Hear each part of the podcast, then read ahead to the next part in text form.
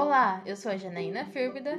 Olá, eu sou a Mariana da Silva Garcia. Somos acadêmicas da Universidade Federal do Paraná, setor Palotina, do curso de licenciatura em Ciências Exatas, com habilitação em Química. Estamos cursando a disciplina de Linguagem, Leitura e Escrita no Ensino de Química, orientada pelo professor Dr. Robson Simplício de Souza. E neste podcast, iremos realizar a leitura de alguns capítulos do livro Ofício Alheio, do autor Primo Levi. E nesta semana iremos realizar a leitura do capítulo A Língua dos Químicos 1.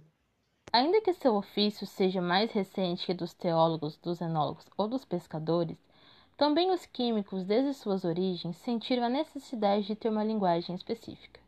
Todavia, ao contrário das outras linguagens profissionais, a dos químicos teve de se adaptar a um serviço que acho que é único no panorama dos infinitos jargões especializados tendo indicar com precisão e possivelmente descrever mais de um milhão de objetos distintos, já que são dessa magnitude que crescem a cada ano os compostos químicos desenterrados na natureza ou construídos por síntese.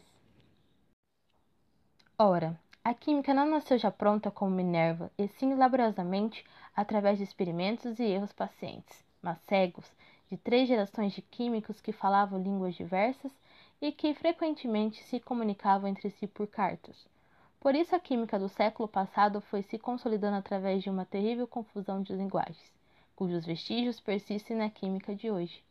Deixemos de lado por ora a química inorgânica, que tem problemas relativamente mais simples e que merece um discurso à parte.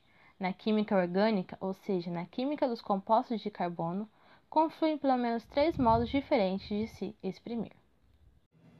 O mais antigo é também o mais simples e pirotesco. Consiste em dar a cada novo composto descoberto um nome de fantasia, que recorde o produto natural do qual ele foi isolado pela primeira vez. Nomes como geraniol, caroteno, lignina, asparagina, ácido abiético exprimem bastante bem, para os neolatinos, a origem da substância, mas não dizem nada sobre sua constituição. Já é mais obscura, mesmo para nós, a adrenalina, que foi chamada assim porque era secretada pelas cápsulas suprarrenais. Também a benzina, gasolina, traz seu nome em italiano e alemão. Outras línguas a chamam diversamente de um produto natural, mas através de uma história químico-linguística estranha e confusa. No início havia o benzoino, resina perfumada que pelo menos há dois mil anos é importada da Tailândia e da Sumatra e que certa época era usada não apenas na perfumaria, mas também na terapia. Não sei qual fundamento, talvez apenas com base no perigoso raciocínio segundo o qual substâncias que têm odor agradável devem fazer bem. O comércio dessa resina e de muitas outras espécies estava nas mãos dos mercadores e dos navegadores árabes, uma vez que o espírito publicitário e também a proteção dos segredos comerciais são tão antigos quanto o comércio os árabes vendiam o produto com o nome árabe belo, mas deliberadamente enganoso, chamavam-no de lambo ave, que significa incenso de Java, mesmo que o benzoino não fosse propriamente o incenso e não viesse de fato de Java. Na Itália e na França, a primeira sílaba foi confundida com o artigo e caiu. O que restava do nome, ou seja, Bangiave, foi pronunciado e escrito de várias maneiras até se fixar em benzoé, benjoin e benjoin, e por fim, benzoino. Passaram-se outros séculos, até que em 1833, um químico alemão pensou pela primeira vez em submeter o benzoino à destilação seca, isto é, fervê-lo fortemente em ausência de água, numa daquelas retortas que ainda hoje aparecem aqui e ali como símbolo heráldico da química. Ainda que os químicos não utilizassem mais, entendia-se naquele tempo, mais ou menos conscientemente, que esse tratamento servia para separar as partes voláteis, nobres, essenciais de uma substância.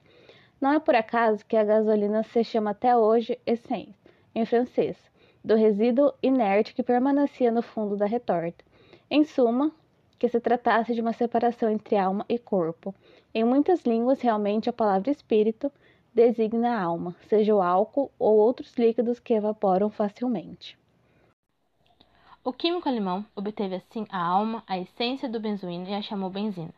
Realmente era o produto que hoje chamamos benzeno, mas, com os meios analíticos da época, não era fácil distingui-lo da fração de petróleo, que tem quase o mesmo ponto de destilação e que hoje se chama gasolina.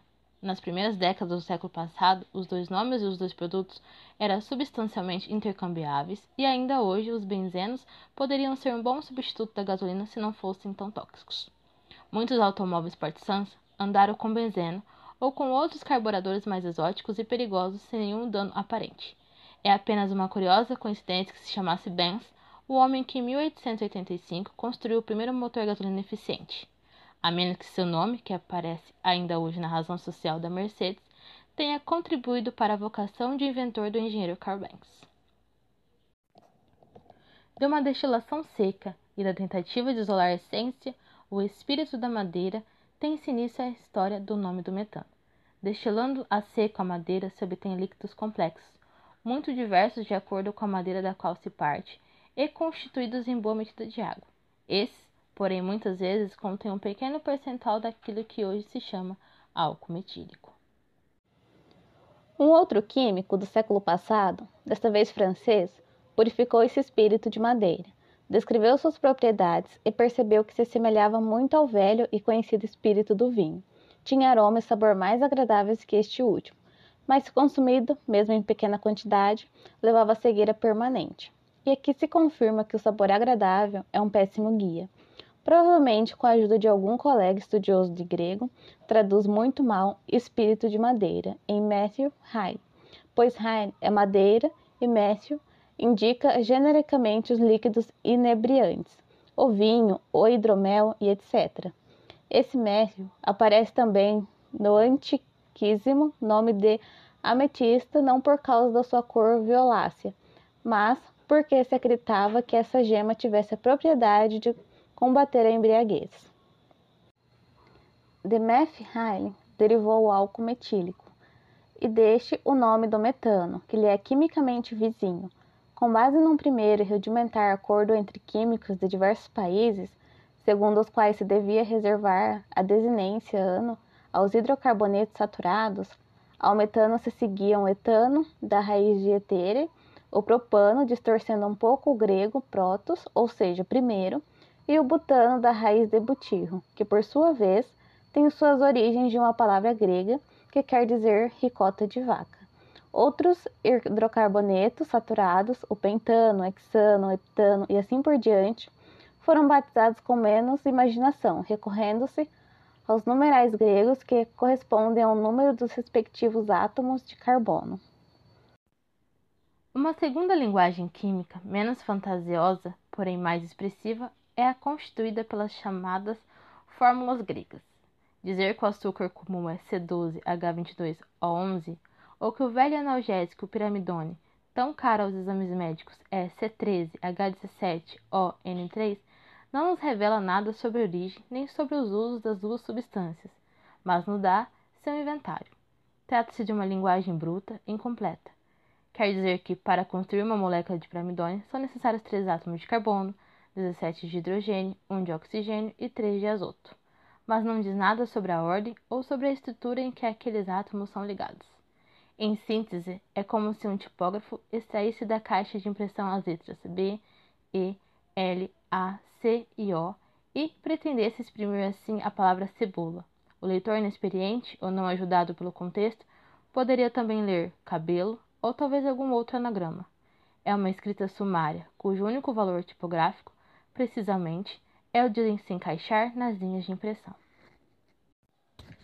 A terceira linguagem tem todas as vantagens. A única desvantagem é o fato de que suas palavras não se adaptam às linhas de impressão comuns. Tende ou pretende nos dar o retrato, a imagem do minúsculo edifício molecular. Renunciou a boa parte do simbolismo que é próprio de todas as linguagens e regrediu a ilustração à pictografia. É como se ao invés da palavra cebola se estampasse ou desenhasse a imagem da cebola. O sistema nos faz pensar naquele acadêmico no país de Browning Barbas, do qual fala Swift nas viagens de Gulliver. De acordo com ele, era preciso raciocinar sem falar, e no lugar das palavras, ele propunha ter em mãos cada coisa sobre a qual recai o argumento do discurso. ou seja, aquilo que hoje se chama o referente.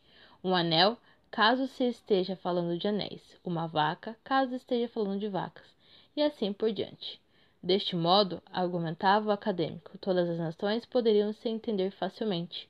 Não há dúvida de que a linguagem objetiva, ou melhor, objetual, dos Barbos e as formas estruturais dos químicos se aproximam perfeitamente no aspecto de, da complexibilidade e da intencionalidade, mas ambas apresentam o inconveniente do obstáculo, como bem sabem os infelizes escritores de textos de química orgânica. Naturalmente, a despeito de suas reivindicações retratísticas e a diferença do Barbo, a linguagem das fórmulas de estrutura, pelo próprio fato de ser uma verdadeira linguagem, permaneceu parcialmente simbólica. Em primeiro lugar, porque seus retratos não são de tamanho natural, e sim em escala, ou seja, aumentando enormemente, de cerca de 1 para 100 milhões. Depois, porque em vez da forma dos átomos, eles contêm seu símbolo gráfico, isto é, a abreviação do seu nome, e porque entre os próprios átomos se demonstra que é útil produzir e representar com travessões simbólicos as forças que tenham juntos os mesmos átomos. Por último, devido ao motivo fundamental e válido para todos os retratos, o objeto representado tem em geral uma espessura, tem uma estrutura em três dimensões, enquanto o retrato é plano, porque é plana a página sobre a qual deve ser estampado. Contudo, não obstante todas essas limitações, se confrontam esses esquemas convencionais com retratos verdadeiros, quase fotográficos, que há algumas décadas se faz com técnicas sutis. Fica-se impressionado com sua semelhança. As moléculas, palavras, os desenhos tirados do raciocínio da experiência são bastante similares às partículas da matéria que os antigos atomistas tinham imaginado, vendo os grãos de pó que dançavam num raio de sol. E este foi o capítulo A Língua dos Químicos 1, escrito pelo Primo Levi no livro O Ofício Alheio. Nos encontramos na próxima semana. Até breve!